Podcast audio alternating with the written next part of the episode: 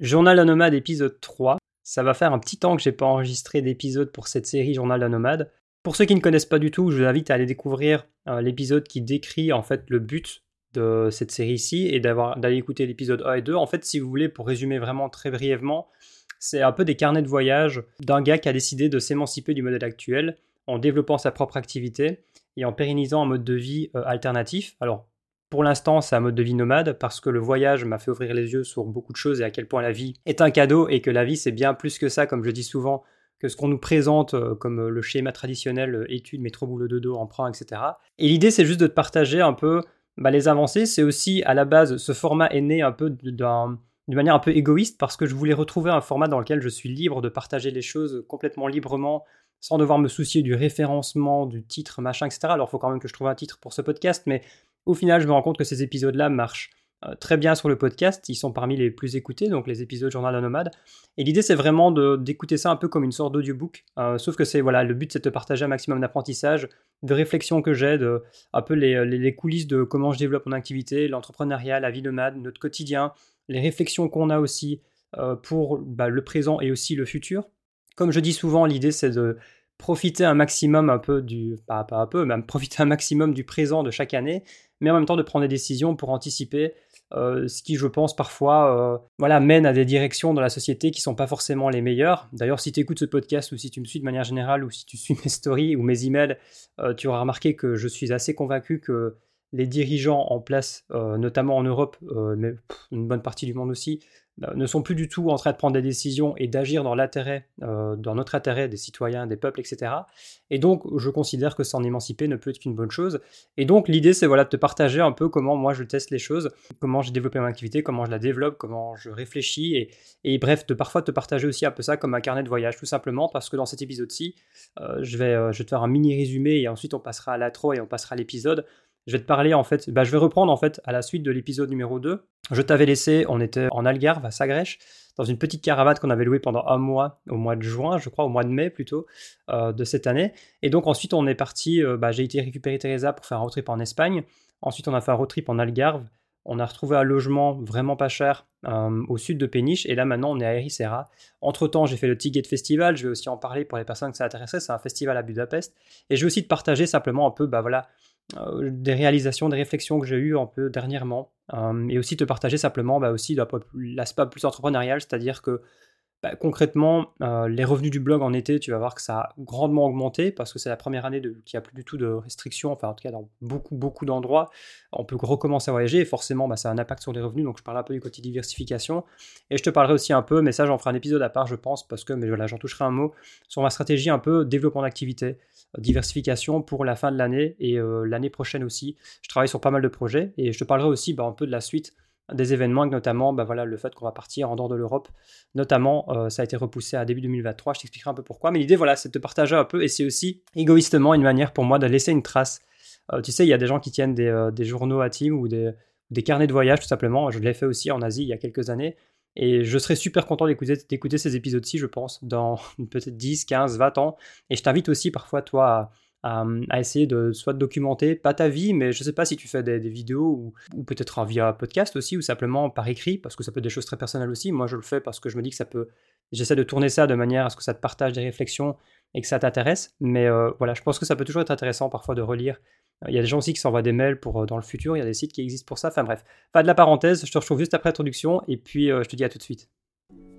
Bienvenue à toi sur le podcast des entrepreneurs nomades. Je suis Jérémy Lantin, auteur du blog jérémybackpacker.com et fondateur de l'académie lesentrepreneursnomades.fr. Fin 2015, je plaquais mon CDI pour en aller simple pour l'Australie. Depuis, j'encourage et j'aide les personnes animées par le voyage à pérenniser un mode de vie nomade en créant et en développant une activité d'avenir qui a du sens pour elles et qui leur permettra d'allier voyage et travail. Ici, on parlera entrepreneuriat, vie nomade, indépendance, émancipation progressive du modèle actuel, toujours dans le but d'avancer ensemble dans ce truc qu'on appelle la vie. Il me reste à te souhaiter une bonne écoute et la bienvenue dans la famille des entrepreneurs nomades. Pour reprendre un peu le fil de, cette série Journal de Nomade, euh, je t'avais laissé, donc je me rappelle, enfin, pas, je me rappelle, je suis allé voir plutôt, je suis allé voir quand, était, quand avait été posté le dernier épisode, le Journal de Nomade épisode 2, et il était posté le 30 mai.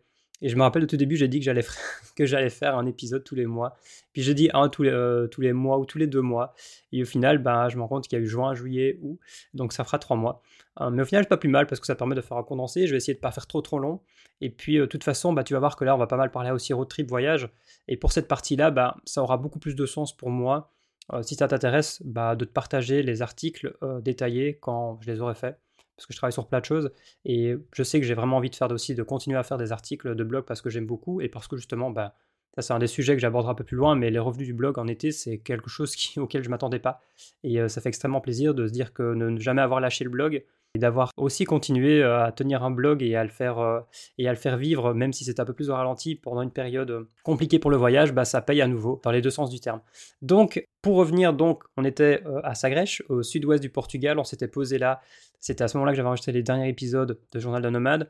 On avait loué une petite caravane pour l'équivalent de 400 euros pour un mois, donc je pense que c'était de début mai à début juin sachant que le mois de juin, ça commence à être la période un peu euh, estivale et les prix, déjà l'Algarve coûte cher, mais en plus, dès qu'on s'approche de l'été, c'est euh, beaucoup plus cher.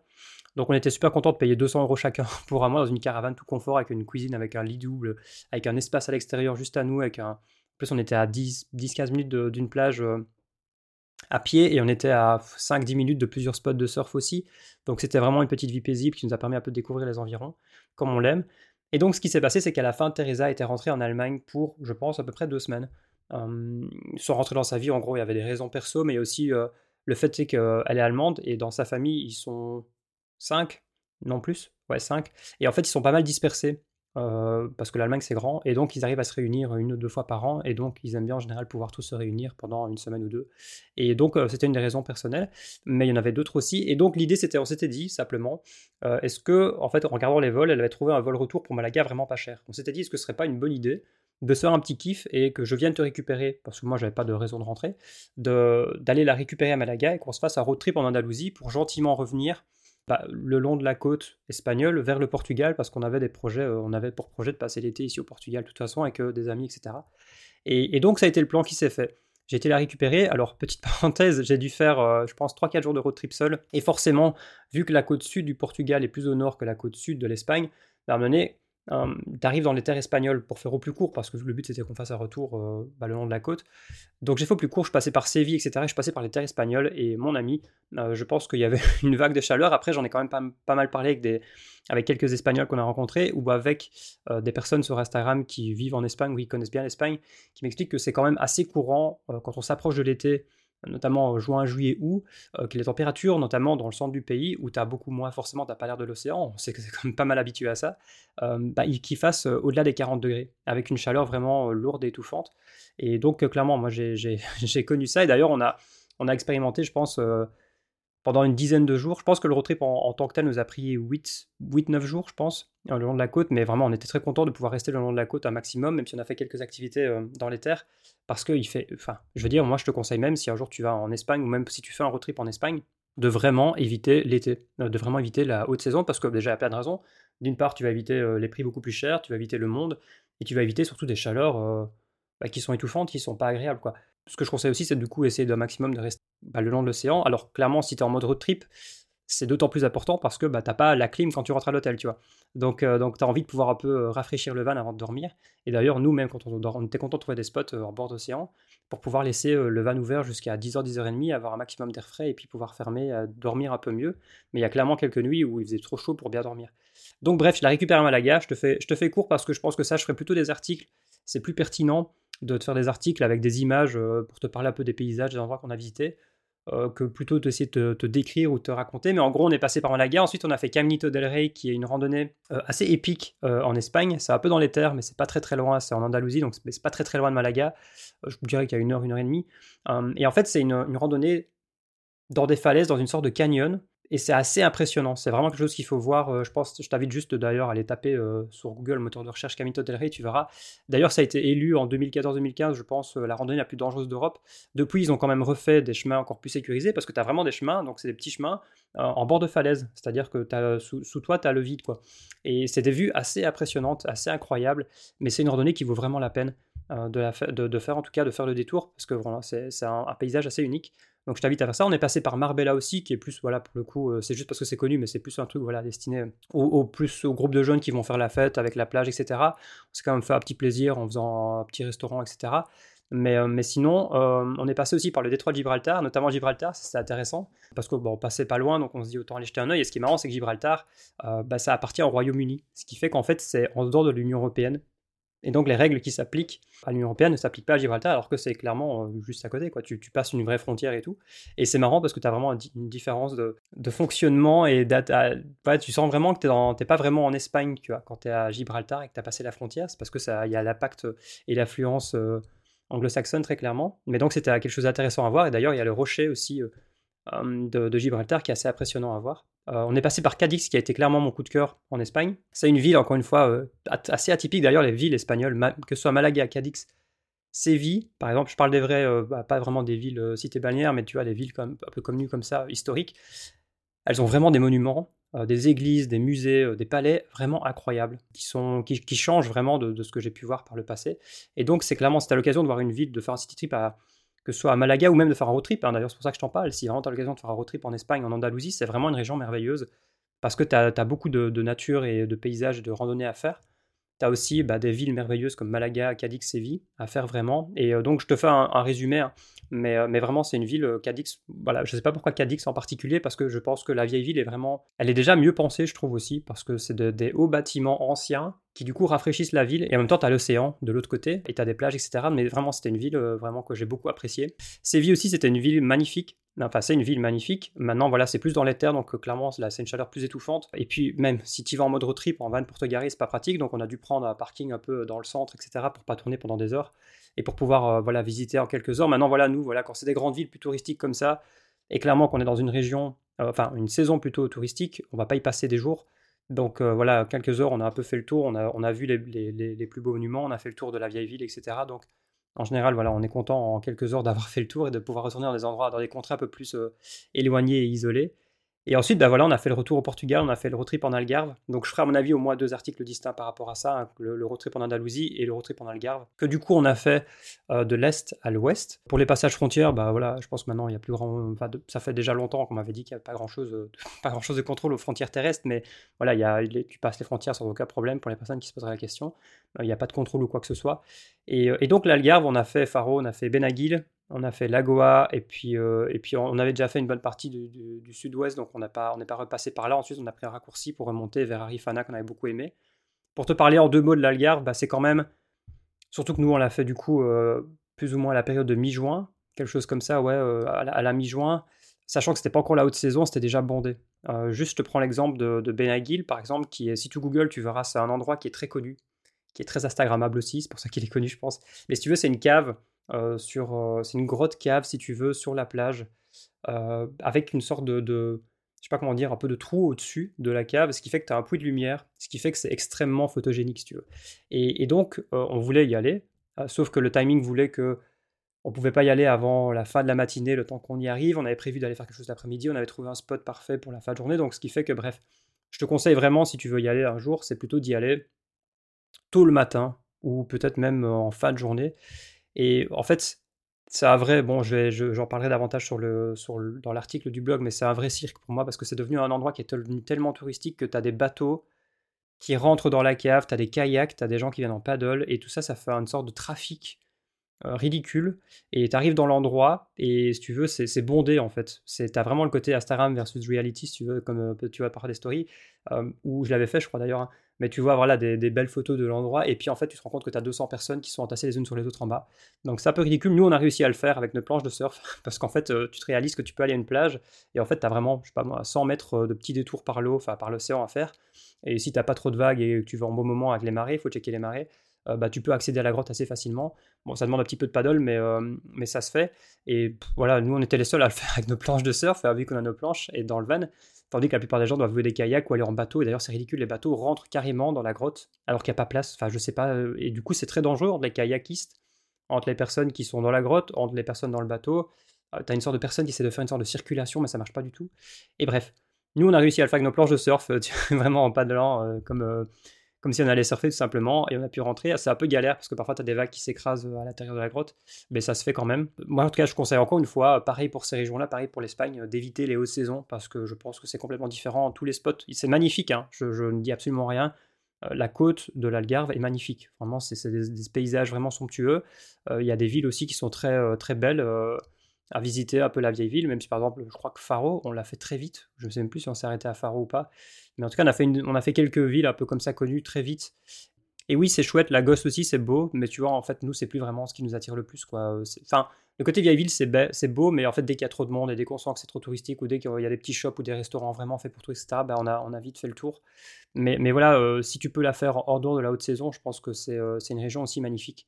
Et encore une fois, moi, je suis plus partisan du road trip que d'aller à un endroit fixe parce que bah, tu peux voir beaucoup plus de choses, euh, parce que l'avion trip, c'est quand même, ça sort un peu de sa zone de confort, et parce que souvent, ça coûte beaucoup moins cher aussi. Après, bon, louer un van sur place, ça peut revenir aussi, cher, mais je me dis que tu en, verras beaucoup plus pour ton argent que bah, si tu veux un endroit fixe avec un bel hôtel. Bah, encore une fois, chacun voyage comme il le souhaite. Ensuite, bah, une fois, qu'on avait fait le tour de la gare, on est remonté vers Arifana, même si je pense que c'est encore en Algarve officiellement.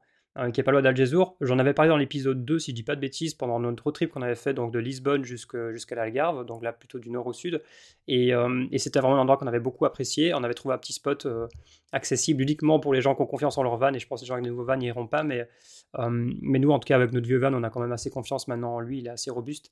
Et donc, on a pu retrouver notre petit spot, on a pu surfer 2-3 jours aussi. Et là, c'était agréable de voir qu'il y avait déjà beaucoup moins de monde, tu vois. Même si c'est toujours en Algarve, si tu vas sur la côte ouest, en général, c'est quand même moins bondé. Et on a vraiment vu la différence par rapport à l'Algarve Sud, si tu veux, qui est la région la plus connue. Et donc on est remonté gentiment pour rejoindre en fait le sud de Péniche où on avait réservé un logement qu'on avait trouvé pour 358 euros pour deux, donc à diviser par deux, pour un mois et demi, incluant le mois de juillet. donc ça, j'en avais déjà pas mal parlé, je vais pas revenir là-dessus, mais on était vraiment surpris. Et au final, c'est juste que la personne, la propriétaire, qui est une anglaise, qui a acheté ça avant, avant le coco, et avant que les prix aussi n'explosent encore plus ces deux, trois dernières années au Portugal, elle avait acheté ce petit appartement-là, et donc elle vit un peu entre le Portugal et, euh, l'Angleterre. Et si tu veux, la propriétaire, en fait, elle, est partisane de. Elle s'est beaucoup rapprochée des locaux. Elle apprend le portugais, etc., forcément. Enfin, elle a appris le portugais. Et en fait, elle a remarqué que ce qui détruisait aussi pas mal euh, le tourisme au Portugal, enfin, d'une part que les prix explosent, mais en fait, c'est que les Portugais qui vivent euh, en dehors de la côte, donc dans l'État, etc., ne peuvent presque plus se permettre de, pouvoir aller à la côte tellement c'est devenu cher, si tu veux. Et ça, c'est vrai que c'est euh, que soit Aricera, euh, Péniche, Paléal, euh, en fait, ouais, même l'Algarve, forcément. en fait, soit des Portugais qui sont ici, bah, ils ont une maison qu'ils ont hérité de leur famille ou ils ont toujours vécu ici, soit bah, ils peuvent plus se permettre de venir ici tellement c'est cher. Et donc, en fait, si elle a eu des prix aussi, si elle laisse des prix aussi bas, c'est parce qu'elle dit qu'elle veut laisser les prix au, prix normaux, en fait, au prix local. Et, et donc, c'est pour ça que nous, je pense qu'on essaye aussi. Et je pense qu'un jour, je ferai un épisode sur l'impact que peuvent avoir les expatriés ou les personnes ou le tourisme de manière générale, mais sur la vie des locaux, parce que plus je voyage lentement et plus je me rends compte de ça aussi. Et nous, en fait, on a toujours refusé, si tu veux, de jouer ce jeu de payer n'importe quoi et de pas faire attention au prix. On a toujours essayé, peu importe où on allait, de payer un maximum les prix des locaux. Et parce qu'on veut pas participer en fait au fait d'être prêt à payer, parce qu'en fait, si les prix grimpent tout simplement en permanence, comme ici à Ericeira par exemple, c'est parce que les gens sont toujours prêts à payer c'est parce que tu as des gens qui vont être prêts à payer, je sais pas moi, des, montants astronomiques qui sont le double de ce que c'était l'année passée, euh, juste pour venir ici une semaine ou deux. Et donc forcément, pour ceux qui font du Airbnb ou, les gens qui comprennent que c'est un bon plan, bah, ils vont continuer à monter les prix. Tant qu'il y a de la demande, c'est la loi de l'offre et la demande. Ce qui fait qu'en fait, les personnes qui ne peuvent pas se permettre ne peuvent simplement plus euh, bah, se permettre de venir ici, par exemple. Donc, euh, nous, on a toujours préféré chercher, avoir des contacts, demander à gauche, à droite pour trouver des prix locaux et donc essayer de participer le moins possible à cette euh, hausse des prix. Et donc, bref. Là, on a trouvé ce petit village qui s'appelle Consolasao, qui a qui est vraiment à 10 minutes au sud de Péniche euh, et au sud de Baléal. Et d'ailleurs, je te le conseille vraiment. Alors, je te le conseille oui et non. C'est extrêmement calme. Euh, tu as quand même as une plage juste en face. Tu as un spot de surf aussi qui marche très bien. On a pu surfer. Et ce qui était génial, c'était qu'il était tellement peu bondé par rapport à Baléal et Péniche qui sont très connus. Et d'ailleurs, on était tellement. On était vraiment heureux d'être à Consolasao et non pas à Péniche Baléal parce que bah, on y était forcément pendant le mois de juillet, donc haute saison, et c'était vraiment bondé de chez bondé. Enfin, t'allais aux endroits un peu chouettes pour surfer, etc., ou même aux plages. T'avais pas place, alors que t'as as plein de parkings, tout était complet. Donc euh, on y est allé très peu au final. Euh, j'y allais juste parce que j'avais trouvé une salle de sport là, ou parfois quand on devait faire des courses, mais sinon on était très bien dans notre petit village un peu à 10 minutes reculé, et qui est beaucoup moins connu et prisé. Et si tu veux, là-bas, vu que les prix sont encore accessibles, bah, en fait, c'est que des vacanciers un peu portugais. Donc, c'est beaucoup plus calme. C'est, pas tous les touristes, on a quelques-uns forcément. Mais, euh, mais bref, c'était un endroit qu'on a beaucoup apprécié. Et, euh, et ouais, c'était très bien. On avait cet appartement quasiment avec vue sur océan, qui était quasiment qu'à nous, parce qu'elle était, elle était quasiment jamais là. Si tu veux, elle avait un, un copain portugais, donc elle était beaucoup chez lui aussi, il a une autre maison. Donc on a passé notre mois de juillet là-bas, ensuite on est revenu à Ericeira. Et là où on est maintenant, hein, on avait trouvé des logements euh, qu'on avait anticipés parce qu'on avait quand même bien vu que là, Ericeira, les prix notamment, c'est devenu très en vogue. Et donc c'est devenu, devenu beaucoup plus cher. Et j'avais expliqué, je pense qu'on avait trouvé déjà un logement là qu'on partage avec euh, Teresa forcément et une amie à nous. Et pourquoi on voulait revenir à Ericeira pour l'été? Parce qu'on a simplement une bonne partie de nos amis euh, qu'on avait rencontrés l'année dernière ici, qui sont devenus des amis euh, qui sont ici aussi. Donc c'était toujours un euh, plaisir de passer du temps et l'été avec eux, aller surfer ensemble, etc. Donc euh, en moyenne, le logement qu'on a là maintenant, c'est une maison qui est partagée en deux, ils sont pas bêtes. mais voilà, on a quand même réussi à payer, je crois qu'on paye 416 euros par mois par personne pour ou et pour septembre. Donc ça c'est la moyenne. ce qui fait que bah, ça reste franchement accessible et abordable, sachant qu'on passe l'été à Ericeira, tu vois. Sachant que c'est un des endroits les plus demandés, enfin un des endroits les plus prisés aujourd'hui maintenant au Portugal. 416 euros, je pense qu'on s'en sort très bien. Et d'ailleurs, en octobre, on a loué un grand appartement parce que là, on va sur une vraie coloc euh, avec euh, des amis, des amis, etc. Je crois qu'on sera 6 ou 7. Et là, on va payer, je crois, 258 euros par personne pour un grand appartement, pareil à Ericeira, qui est très bien situé. Et donc, ouais, ici, on est super bien parce qu'on est dans le centre, mais le centre calme. Euh, donc, pas le centre où il y a un peu les bars, etc., mais dans le centre, vraiment un peu le centre avec les maisons, tu vois, les, maisons blanches, typiques du Portugal, les rues pavées, etc. et la maison est fraîche, enfin bref, c'est extrêmement agréable. Juste le petit truc, c'est qu'effectivement, j'ai pas vraiment d'endroit où je peux bosser. Ça, j'en ai parlé dans l'épisode précédent sur le fait de trouver une sorte d'équilibre. Et l'importance de l'environnement aussi, c'est-à-dire que bah, j'ai pas d'espace, je suis obligé de travailler dans la chambre, ce qui n'est pas forcément le plus idéal. Mais bon, voilà, avec la chambre, avec la, pour tout dire, là j'ai la table de camping qui est posée, qui fait office de bureau, et euh, voilà, c'est mon, bureau de travail, et euh, ça fait l'affaire. Bref, euh, sinon, voilà un peu pour la vieille Serra. Une petite chose aussi que je voulais dire, c'est à quel point, ça je pense que ça peut valoir la peine d'en faire un épisode à part entière, mais à quel point je réalise que une fois que tu as un environnement qui te convient, qui te plaît, t'as vraiment pas besoin de beaucoup de choses pour être heureux dans le quotidien, en fait, dans la vie. Ça fait des années, forcément, qu'on n'a plus forcément, euh, qu'on n'achète plus, en fait, des choses euh, matérielles, qu'on dépense plus beaucoup d'argent dans des sorties ou dans des, euh, tu vois, ou besoin de te faire des vacances, etc. Bah, on a une vie nomade, ce qui fait que bah, les vacances, en fait, c'est pas, c'est notre quotidien, c'est notre choix de vie, c'est notre mode de vie. Mais donc, on a plus ce besoin. Et à quel point on est heureux et que, en fait, un, un concept aussi que je remarque, c'est quand tu as le temps de faire les choses, même les tâches qui te peuvent paraître les plus chiantes ou ce que tu n'as pas envie de faire, quand tu as le temps, tu n'as pas, de pression, bah tout est beaucoup plus agréable. C'est con, mais euh, faire la lessive, ça me pose aucun problème. Mettre sécher le linge, ça me pose aucun problème. Euh, on se fait des bons petits repas. On a trouvé en plus une petite ferme euh, locale, familiale, qui fait de la culture régénérative de saison. Et en fait, ils ont un petit système où ils livrent des paniers de fruits et légumes de saison tu payes 15 euros par semaine et te livrent un panier de fruits et légumes euh, faits ici à quelques kilomètres. Et c'est des vrais bons fruits et légumes qui goûtent autre chose que ce que tu achètes au supermarché. Et tu sais que c'est des vrais parce que tu vois que tu vois qu'il y a encore de la terre autour et tu vois que c'est enfin pris frais de ce matin et il n'y a pas de, produits chimiques. Et la culture régénérative, en fait, c'est le but, c'est de réenrichir les sols aussi. C'est-à-dire que tu, en fait, ils font pas mal de stories sur leur compte où ils partagent, bah voilà que les fruits et légumes, ils poussent au milieu d'arbres, au milieu de fleurs. Et donc, en fait, c'est un sol riche, quoi. Euh, et, diversifié. Tandis que le bio, par exemple, il y a quand même des avantages, mais bon, c'est quand même voilà, des, choses qui sont, des, choses qui sont autorisées pour asperger ou non. Et en fait, c'est aussi beaucoup, euh, parfois, de la monoculture, ce qui est pas du tout bon pour les sols. Et ce qui va pas forcément euh, donner les meilleurs fruits et légumes non plus, mais c'est ce qui est le plus rentable dans un monde capitaliste. Et eux, ils essaient vraiment de faire du mieux possible. Et donc, tu as un petit abonnement à 15 euros et franchement, ça coûte même moins cher. C'est bien mieux pour toi, c'est bien mieux pour l'économie locale et, euh, ça coûte moins cher que dans les supermarchés parce que franchement, on a des, paniers qui sont quand même très généreux. Et ce que je voulais terminer par dire, c'est que bah, ce mode de vie-là, qui est notre mode de vie, hein, qui ne sont pas des vacances, hein, c'est-à-dire qu'il bah, faut trouver l'équilibre entre, euh, j'en ai fait un épisode, bah, le fait de développer son activité, générer des revenus et pour pouvoir en fait avoir cette vie-là, nous coûte très peu cher. Et ça, je l'ai déjà abordé plusieurs fois sur le côté sobriété, mais tu vois, pour te dire, même en traversant l'été là, je pense qu'on doit être à Ericeira, qui est une des, régions les plus prisées. On doit être à 600 euros par mois par personne, tu vois. quelque chose comme ça maximum. Et je pense que le mois prochain, on sera plutôt autour des 500, vu qu'on va réduire le budget. Et encore 600, je pense que je me donne un peu de marge, sachant qu'on a le van, mais on fait que des petits trajets pour aller surfer. et du coup, ouais, on a, on a, on a quasiment pas de dépenses à part notre logement, la nourriture, et on fait beaucoup d'activités gratuites. Donc ce mode de vie-là, encore une fois, c'est un, c'est un, saut vers la confort au début, mais si c'est quelque chose qui me rend mille fois plus heureux et épanoui, accompli, bah, c'est quelque chose que, qui, n'a pas de prix en fait, ça n'a pas une valeur, tu vois, d'avoir... bref. Et l'idée, c'est de pouvoir continuer à pérenniser ce mode de vie-là. Avant de passer à la suite de l'épisode, je tiens à prendre quelques secondes pour remercier Gobayava, mon partenaire depuis de nombreuses années, qui sponsorise cet épisode à l'occasion de leur nouvelle assurance dédiée aux digital nomades. DigiNomad, c'est donc l'assurance santé complète spécialement conçue pour les freelances, pour les entrepreneurs et les digital nomades, mais également pour tous les voyageurs qui se déplacent avec du matériel de valeur.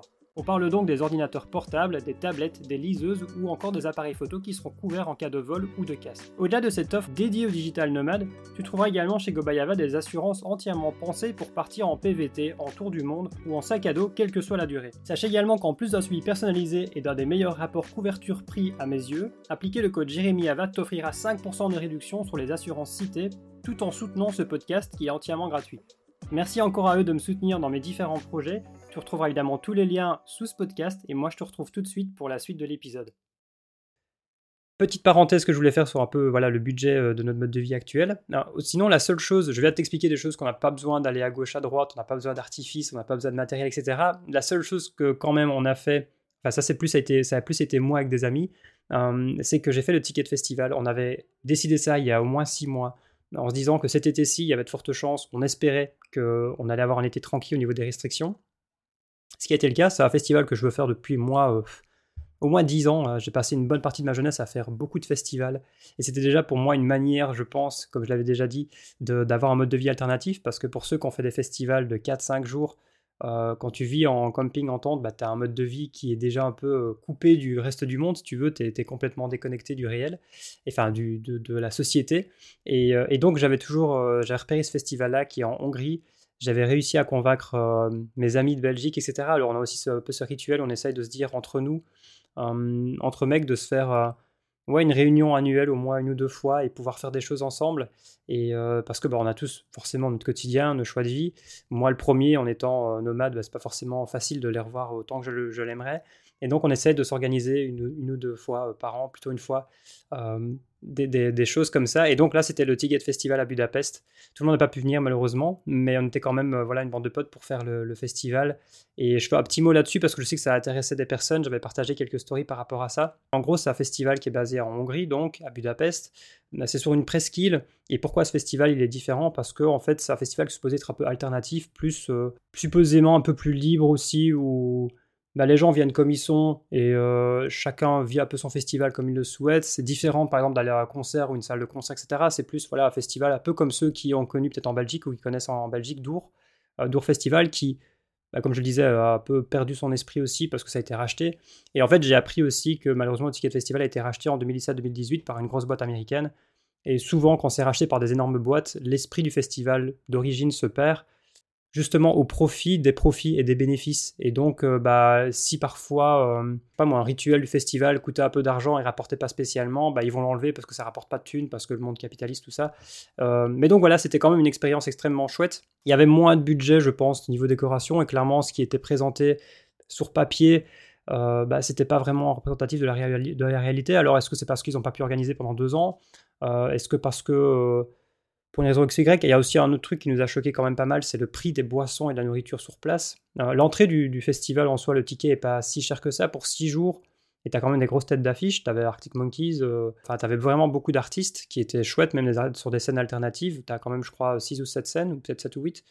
Euh, t'as des scènes aussi de, spectacles aussi, notamment, même si ça on a moins vu. Tu vas dans un festival où c'est supposé plus créer un village avec beaucoup d'art euh, mais l'art dans, tous ces styles, tu as des pièces de théâtre normalement, tu as, des, euh, euh, des, prestations de danse, as des, tu peux aller peindre. Enfin, normalement, tu vois, c'est plus vraiment une sorte de ville qui crée et on n'a pas vraiment ressenti ça. Tu vois, c'était plus le côté festival, festival musique qui était voilà, la grosse partie du festival. Et donc, moi, de décoration aussi. Est-ce que c'est parce qu'encore une fois, ils n'ont pas pu organiser? Je sais pas trop, mais donc, les, prix aussi des boissons et de la nourriture sur place, c'était un délire. ça coûtait, à mes yeux, je pense, ça coûtait plus cher qu'un festival en Belgique ou en France, sauf que là, tu es en Hongrie, où le, salaire moyen, il est probablement euh, pas au-delà des 800 euros. Tu vois. Donc en fait, ils ont fait un festival en Hongrie. ils ont dit, bon les gars, on est en Hongrie, euh, mais en fait, on s'en fout des Hongrois. Hein. je veux dire, notre festival, il n'est pas abordable pour vous. parce que le prix de l'entrée, en gros, pour 6 jours, il coûte, je crois qu'on a payé 300 ou 310 en early birds. Donc c'est quelque chose d'abordable, tu vois, pour 6 jours de festival. Mais en soi, sur place, c'était 3,50€ la bière. C'était pour un vieux dog pourri, c'était genre 5 euros. Et si tu voulais un peu plus de nourriture, alors qu'ils disent beaucoup, il y a plein de stands VG, bonne nourriture saine, machin. Bah non, en fait, tu payais des prix parfois 7, 8, 9 euros pour des trucs vraiment pas sains du tout, quoi. Tu vois, un peu en mode food truck. Alors, il y a des food trucks qui font de la très bonne nourriture, mais là, pour le coup, c'était vraiment des food trucks en mode hamburger, dogs, machin. Donc, bref, un peu, un, peu, ouais, un peu déçu par rapport à ça. Et sinon, en fait, il y a eu un gros problème aussi par rapport à la température et en fait au sol sec. C'est que l'organisation n'a pas du tout géré ou anticipé ça, mais vu qu'il faisait très chaud et un sol très sec, en fait, il y a des nuages de poussière sur une bonne partie du festival qui ont rendu, ouais, des nuages de poussière qui ont rendu les gens malades progressivement, y compris nous. Euh, donc euh, c'est pas forcément agréable de tomber malade en festival, hein, surtout que j'ai plus été malade depuis 4 ans et euh, j'étais plus habitué, mais clairement bon quand t'as pas ton énergie à 100%, on a pu faire les 6 jours, on a quand même pu voilà tant bien que mal profiter du festival un maximum, on a aussi profité de Budapest qui est une ville magnifique, je pense que j'en ferai un article aussi parce qu'on a quand même fait pas mal de choses, mais en fait si tu veux je le savais pas mais T'as d'un côté Buda et de l'autre côté du Danube, t'as Pest. Et en fait, Buda, notamment, t'as euh, Buda Hill et Buda Castle, donc le château de Buda, où tu peux monter en hauteur et t'as une vue sur la ville. Et c'est vraiment une ville merveilleuse d'un point de vue architecture, d'un point de vue conception. Enfin, les bâtiments sont vraiment magnifiques. T'as beaucoup de bâtiments magnifiques. Et il y a aussi les, thermes, en fait, euh, les bas thermaux de Budapest aussi, qui sont magnifiques et qui sont vraiment très atypiques. Euh, donc bref, il y a pas mal de choses à faire. Donc clairement, si tu as l'occasion de le faire, moi je te le conseille. Bah non, en espérant qu'il soit plus à la hauteur que cette année. Euh, si le line-up te plaît, par exemple, euh, si les, les, les, artistes plaisent, bah vraiment c'est une sorte d'entre-deux. Si tu fais pas le camping, comme nous, on a décidé d'avoir Airbnb parce qu'on est devenu un peu des vieux et qu'on s'en bourgeoisé. Mais du coup, on a bien fait parce que le camping c'était vraiment euh, le zoo. Et qu'en fait, en fait c'est ça qui est fou aussi, par exemple, c'est que tu peux avoir des tentes en fait sur le site du festival. Normalement, tu as un camping. Alors là, tu peux avoir un camping, mais il faut payer plus. Mais tu peux aussi aller planter ta tente juste pas devant les concerts, enfin pas devant les scènes euh, mais en gros, tu, peux te balader sur le site festival, tu vas des tentes un peu partout. Alors, vu les nuages de poussière, je sais pas comment ces gens-là ont survécu, mais euh, je sais qu'il y a eu beaucoup de plaintes par la suite, même sur les réseaux sociaux, ils se sont fait pas mal démonter. Mais, euh, mais donc, nous, on a pris le choix quand même d'avoir Airbnb pour avoir. Bah, pour pouvoir aussi picoler un peu avant, pour pouvoir quand même se faire quelques repas aussi de notre côté et pas toujours payer sur le site, et puis, et puis pour pouvoir visiter un peu Budapest aussi à notre aise, et pour pouvoir aussi bien dormir, vu qu'on est devenu un peu des vieux trentenaires maintenant. Mais bref, euh, donc voilà, c'est une expérience quand même que je te conseille en espérant que les artistes te plaisent et qu'ils soient un peu plus à la hauteur niveau organisation parce que ne serait-ce que Budapest juste visiter, même en city trip sans le festival, c'est une ville, je trouve, euh, hors saison, je pense que ça n'a pas coûté une blinde d'aller euh, visiter Budapest et c'est vraiment une ville qui vaut, qui vaut le détour et qui change un peu de ce que des, des destinations habituelles, je pense. Donc voilà, fin de la parenthèse pour le ticket festival. J'en viens maintenant à la partie un peu plus euh, entrepreneuriale, avec euh, bah, ce qui s'est passé un peu ces derniers mois, mes priorités, euh, ce que j'ai développé, comment j'ai généré mes revenus et ce que je prévois un peu pour la suite. Il faut savoir que je pense qu'en mai, c'était la première fois que j'avais annoncé publiquement, juste par email, que je, que je réouvrais, je crois, deux places pour les accompagnements et qui sont partis en deux jours. Donc ça, ça m'a fait super plaisir. Et entre-temps, en fait, j'ai eu... Bah, j'ai accompagné trois personnes aussi sur le développement de leur projet. Et ces trois personnes-là, par exemple, là, je crois que ça s'est terminé il y a à peu près 2-3 semaines pour tous. Ils ont tous décidé de prolonger. C'est-à-dire qu'à la demande en fait des personnes euh, qui, euh, avant même que j'y pense, bah, en fait, c'est pas la première fois que des personnes me demandent de pouvoir en fait pouvoir continuer à avoir une sorte de suivi qui serait plus étalé sur le temps et moins intensif qu'un appel par semaine et donc espacé avec plutôt peut-être un, appel par mois. Donc euh, j'ai développé aussi une sorte de post-accompagnement que j'appelle ça plutôt transition pérenne maintenant pour lui donner un peu un nom, mais l'idée c'est vraiment après avoir construit le projet ensemble pendant six semaines de façon intense, l'idée c'est que les personnes puissent avoir une transition où je suis quand même encore là pendant peut-être les trois ou six prochains mois euh, bah, pour faire le point avec, euh, avec elles bah, tous les mois et ensuite qu'elles puissent complètement voler entre guillemets de leurs propres ailes. Donc ça, ça a été une bonne partie aussi euh, de, ce que j'ai fait aussi parce que les accompagnements c'est quelque chose qui me prend du temps. C'est pour ça que je fais que quelques personnes par an et même à la fois, tout simplement pour avoir assez de temps et d'énergie et d'intensité à chaque fois. Sinon, je travaille aussi sur un gros projet qui va aider beaucoup de personnes à partir en PVT. Euh, c'est quelque chose qui n'existe pas encore et c'est quelque chose qui me prend plus de temps que prévu. Mais parce que je veux bien faire les choses, j'aurais aimé le sortir pour début septembre parce que c'est la saison des départs. Maintenant, j'ai appris à plus me mettre une pression permanente et de me dire que les bonnes choses, quand tu prends le temps de bien les faire, bah, ça prend du temps. Et j'accepte de peut-être retarder un peu les choses pour faire les choses bien. Et je sais que c'est quelque chose qui, a priori, devrait ensuite générer des revenus pour des années et des années, parce que même s'il y a des, saisons de départ et des périodes de départ euh, pour euh, les PVT en Océanie, bah, c'est quelque chose qui, qui, sera là et qui sera toujours à disposition. Ouais, j'y mets beaucoup d'énergie et de temps parce que bah, aussi je consulte les gens, je discute aussi et j'essaie de faire vraiment la meilleure ressource possible qu'il existe actuellement dans le milieu francophone pour préparer un, un, visa PVT, que ce soit en Australie et à terme en Nouvelle-Zélande, et vraiment en fait avoir une ressource qui est structurée, organisée et qui reprend tout ce dont tu as besoin aussi bien avant de partir qu'une fois sur place que pour ton retour. Et ça, je pense que ça n'existe pas une ressource condensée comme je le fais. Il y en a, hein, il y a des choses comme ça. Euh, je sais que notamment, il y a des, parfois des e-books, etc., qui font des centaines de pages. Mais qui va lire un e-book euh, de, de, 400 pages Je ne sais pas. Mais, euh, mais l'idée, c'est vraiment d'avoir une ressource comme ça, structurée, qui soit autre chose qu'un e-book. Donc voilà, je travaille beaucoup là-dessus.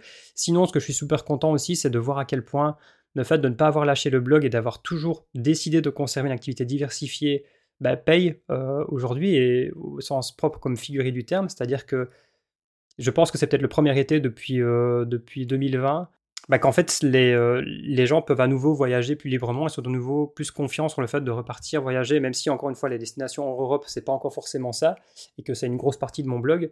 Mais voilà, typiquement par exemple le fait que le PVT Australie enfin que l'Australie est réouvert à tous les voyageurs sans distinction, bah, ça fait une grosse différence. Moi, je le sens dans les départs, euh, je sens vraiment qu'il y a une. Et puis là aussi, c'est la période des départs, donc, euh, donc je pense qu'ils ont dû le faire parce qu'ils ils sont clairement en galère de main-d'œuvre et parce que peut-être les mesures avant, les demi-mesures qu'ils ont fait euh, en réouvrant qu'à une partie des gens, etc., ça n'a pas forcément fonctionné.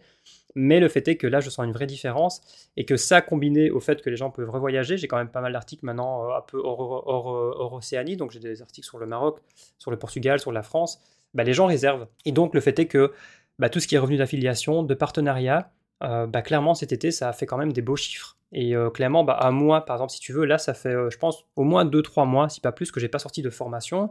J'ai fait quelques petites promotions sur des formations spécifiques à gauche, à droite, mais j'ai pas sorti en général vraiment mes, mes gros revenus. C'est quand je vais faire une nouvelle formation à prix de lancement, par exemple, que je vais faire une grosse, une grosse promotion offre sur toutes les formations. C'est en général là que, tu vas, que je fais mes, mes pics de revenus.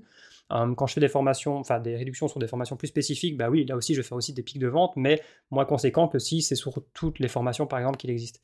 Et donc j'étais quand même super heureux de voir au final que quand je fais un peu le bilan, bah, j'ai quand même fait des gros revenus avec le blog en tant que tel. Pour donner des chiffres, ça doit être entre 3 et 4 000 euros euh, par exemple pour euh, le mois d'août, ce qui est extrêmement intéressant parce que c'est des revenus qui sont je ne vais pas dire passifs, parce qu'un blog ça s'entretient, euh, j'ai dû le créer, j'ai dû, je dois l'optimiser et j'ai mille et une choses que je veux faire sur le blog pour améliorer.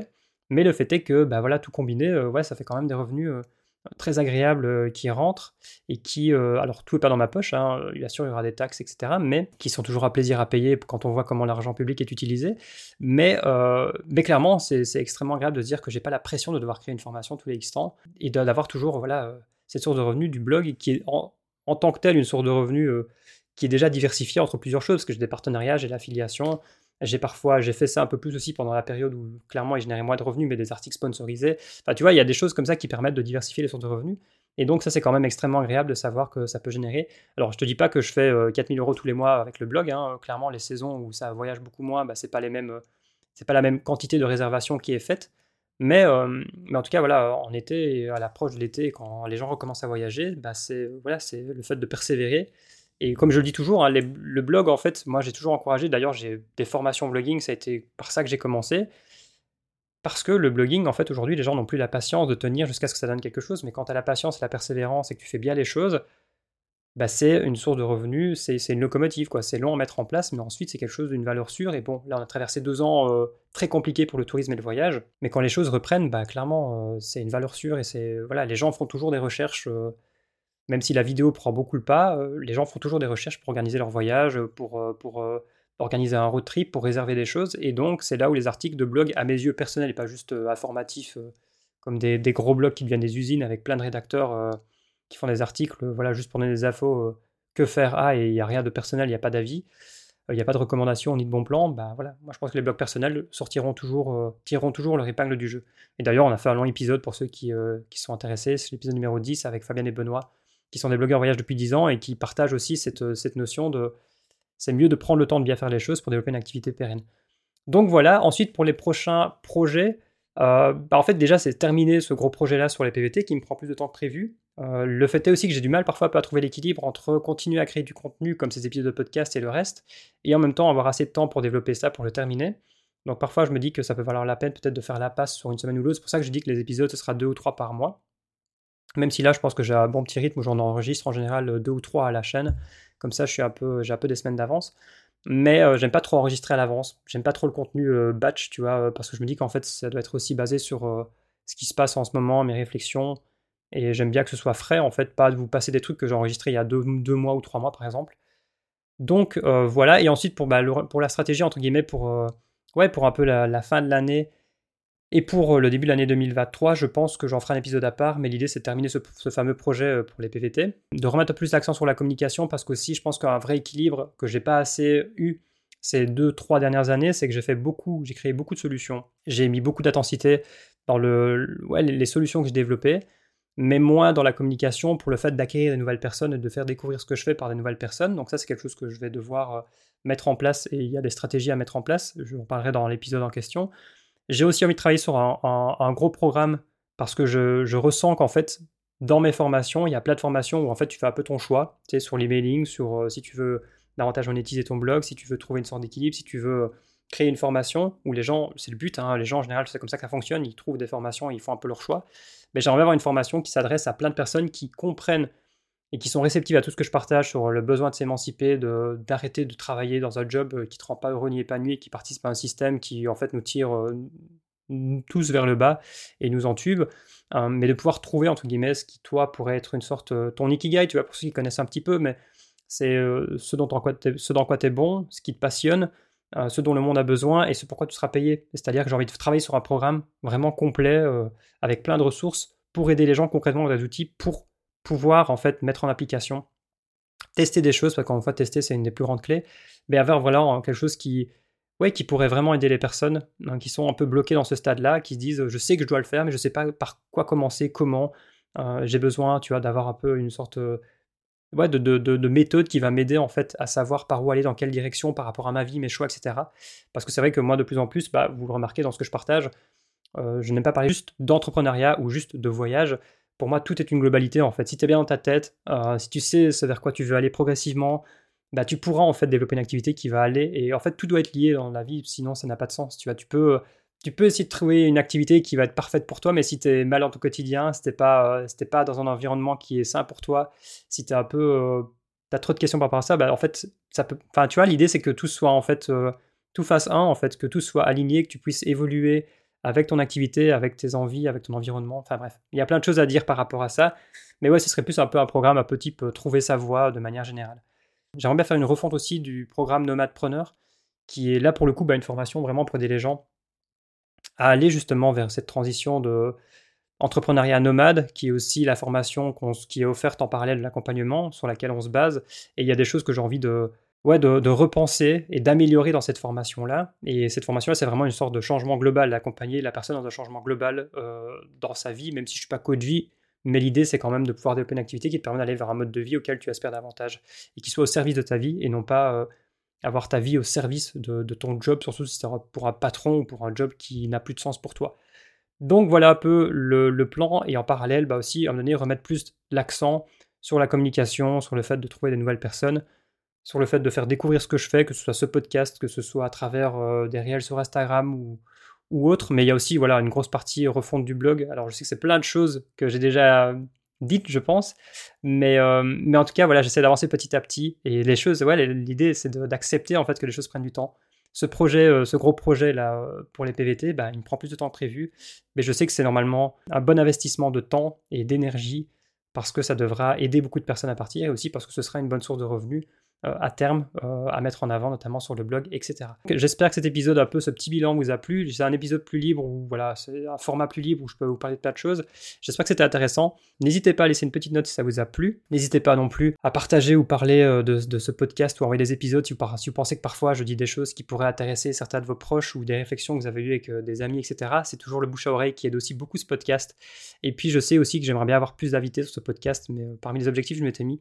Mais je ne sais pas si ce sera possible de tous les tenir, mais bref, on va essayer de commencer à contacter des personnes et pour mettre ça en place. Si vous voulez aller plus loin, il y a aussi deux formations gratuites, une qui s'appelle Activité Nomade pour trouver son idée, et ensuite une autre qui est destinée au blogging, entre parenthèses voyage, mais avoir voilà, déjà une heure de formation un peu plus professionnelle sur le blogging, et avec des choses vraiment que vous pourrez mettre en application directement qui auront un impact pour vous aider à créer et développer votre blog. Et puis sinon, j'invite aussi de toute façon à vous inscrire aux emails, donc la lettre des entrepreneurs nomades, qui sont aussi des emails personnels, parfois avec des réflexions, euh, qui permettent de rester en contact malgré les réseaux sociaux et de parfois vous envoyer aussi simplement, vous recevez aussi les deux formations gratuites dès que vous vous inscrivez de toute façon, mais de rester en contact, de vous tenir au courant, de vous partager des épisodes de podcast aussi de temps en temps. Prends bien soin de toi et surtout n'oublie jamais que ta vie est ce que tu en fais.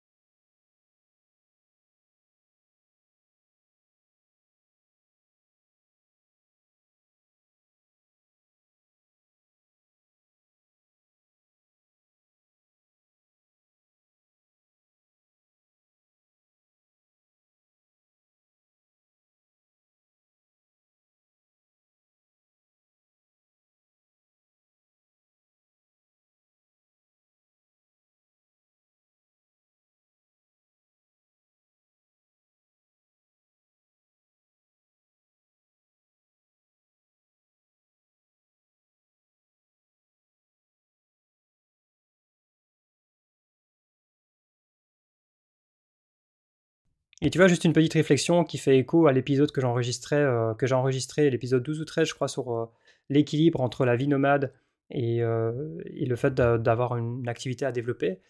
Bah, c'est qu'en fait, cette, même si je garde des super bons souvenirs, c'était une super bonne expérience et qu'on a créé des bons souvenirs avec des amis pour le ticket de festival à Budapest, bah, le fait est que ça a tellement perturbé ma petite vie ici, tu vois, que j'ai, qu'on a ici avec un quotidien qui nous plaît énormément, plus lent où on prend le temps de faire les choses, où on va juste. Tu vois qu'en fait, je me dis que. En fait, c'est ce genre de choses, c'est bien quand c'est en plus, en bonus dans la vie, mais ça ne doit pas être une sorte de nécessité non plus. Il faut pas que. Tu vois, je me dis qu'il y a peut-être euh, quand euh, peut-être par le passé, quand je vivais plus euh, avec un job de salarié, etc., à Liège, etc., j'avais besoin en permanence d'acheter des conneries. J'avais besoin de me dire qu'il faut que je parte dès que je peux en city trip à gauche à droite ou que je prenne des vacances pour. Et au final, on dit souvent euh, s'évader, mais au final, c'est révélateur. Tu vois, quand tu dis quand tu pars en vacances, tu t'évades. Ben, au final, c'est un peu. Au final, quand tu penses, c'est bizarre de dire qu'on doit s'évader de notre vie quotidienne, qu'on est supposé quand même, qu'on choisit à plus qu'à preuve du contraire, tu vois. Et aujourd'hui, j'ai plus cette sensation-là. Euh, quand on arrive à trouver des endroits comme ça où on est bien, même si je vais pas enfin, on va pas y rester toute notre vie, ben, en fait, j'ai pas la sensation d'avoir besoin de m'évader d'ici, tu vois, parce que c'est en même temps, c'est pas, je suis pas là en vacances, mais c'est notre vie et Bref, si tu veux, je me dis que souvent que quand on, peut-être par le passé, quand j'achetais des choses euh, un peu inutiles ou quand, ou quand j'avais besoin de partir en permanence, etc., ben, c'était pour compenser quelque chose que j'avais pas dans mon quotidien et qu'une fois que tu le trouves, c'est ce que j'encourage les gens à faire, ben, en fait, tu n'as plus forcément besoin de, de, t'évader, en fait, parce que tu es bien là où tu es. Et euh, je me dis que, ouais, maintenant, je comprends peut-être un peu plus euh, les personnes plus âgées ou les vieux cracheux qui sont dans leur petit village paumé et qui veulent pas être dérangés par le moindre bruit, parce qu'ils sont bien et, et ça veut pas dire qu'il faut devenir cracheux, mais euh, tu vois un peu la logique et la réflexion derrière.